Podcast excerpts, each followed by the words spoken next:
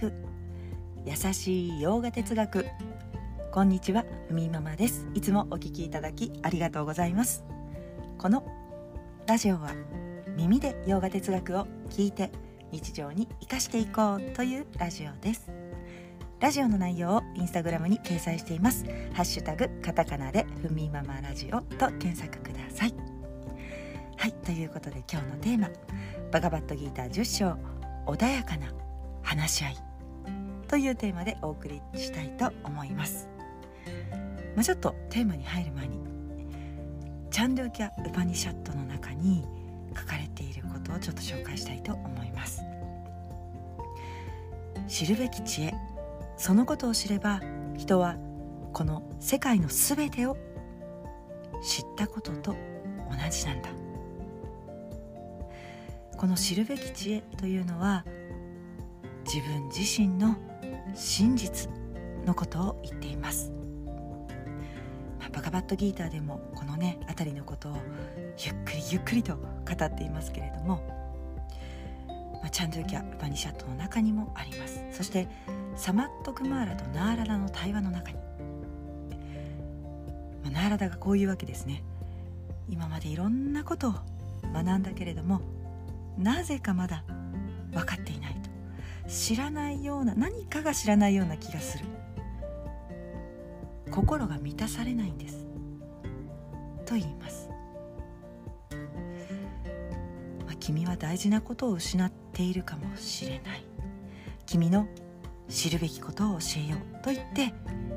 えー、ウパニシャットの教えが始まっていくわけです、まあ、これがまあ知るべき知恵自分自身の真実のことをウパニシャットでも伝えています。ギーターも言いますね、私たち自身が安全に暮らせるようにする、まあ、そのための、えー、知恵や知識、まあ、できるだけお金になるとか。そういった知恵や知識はこの世界で生きる時には必要かもしれないけど生きる意味を叶える。そのためにはそこをそんなにねあの重要視する必要はないと。必要だけれどもそこが満たされたのであれば人が完全に自由になるためのそして生きる目的を達成するそのための知恵ここが大事ですよと語ります。まあギーターで語られてたことをちょっと大きくまとめると、まあ、知るべき知恵というのは世界と自分は離れていないんだということがここだけ聞くと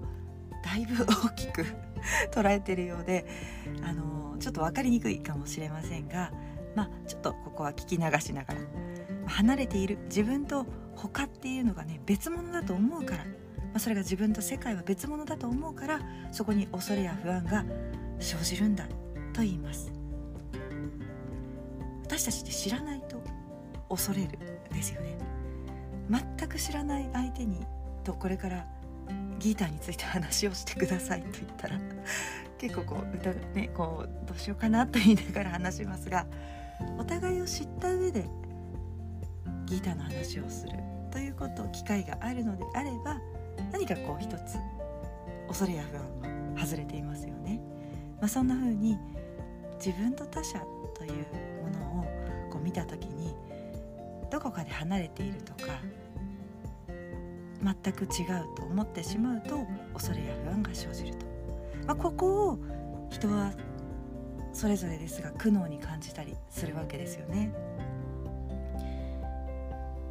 知るべき知恵、えー、そしてこれを自分の理解につなげていくためにこれまでさまざまな方法論がバガバットギーターには記されて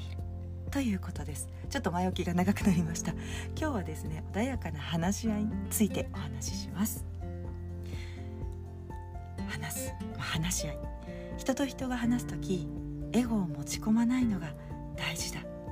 ということが言われます、まあ、議論ではなく対話をしていきましょうと、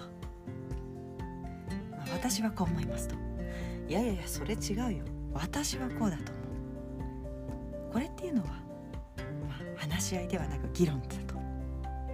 まあ、エゴのぶつかり合いになってしまうと。まあ、確かにこういう対話というかちょっと対話話し合いは苦しいですよね。ま自分が正しいと思っている強く思っていることがどこか根っこにあるから相手の言うことを聞くけどまあ受け入れない。シャットアウト。割とねこのシチュエーションってどんな場所でもありますよね、まあ、それは家庭の中であるかもしれないし、まあ、職場とかねありありがちですよね、まあ、相手が理解できないから突き放すと。最終的にねそうなったりすると結局相手との距離が遠くなって物理的にもそして心理的にもさらに苦しむ、まあ、理解に苦しむことがあると、まあ、結局、まあ、理解解決につながらない、まあ、そんなこともありますが、話し合いというのは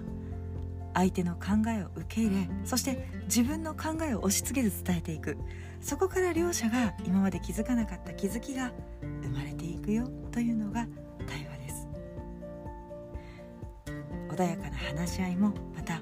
イーシュバラの現れですよということを伝えています、えー、以前ナマステについてねラジオでお話ししました。目の前の人に対してあなたの中に宿るそのね目の前の人の中に宿る変わることのない意識に向かって敬意を示していると、まあ、そんなお話をしました、まあ、例えばインドの生徒さんが教えをこう聞く時に経典の教えなどを聞く時に「ナマステ」と初めに言います、まあ、この場所この場では自分は、えー、自分自身のこの自我をぶつけませんという意味があります。ナマステナマハ全てを受け入れます、まあ、全てをあるがままに私は今こう両手を開いた状態で受け止めますよ。まあ、特に学びを聞く時は先生に対してここから語られることあなたの口から語られることにおいてそのまま受け入れる態度を示している。自分にも示していてそして相手にも示している。エゴをぶつける気はありません。ということです、まあ、エゴとか自我とかを緩めてくれる存在が先生。そして先生に対して自我をぶつけない。自然の摂理イーシュバラの現れが双方に存分に流れるように。教えの始まりにはナマステをする。ということです。はいそれでは今日はこんなところで。今日一日も皆様にとって素敵な一日になりますように。耳で聞く優しい洋画哲学ふみママラジオご清聴ありがとうございました。ナマステ。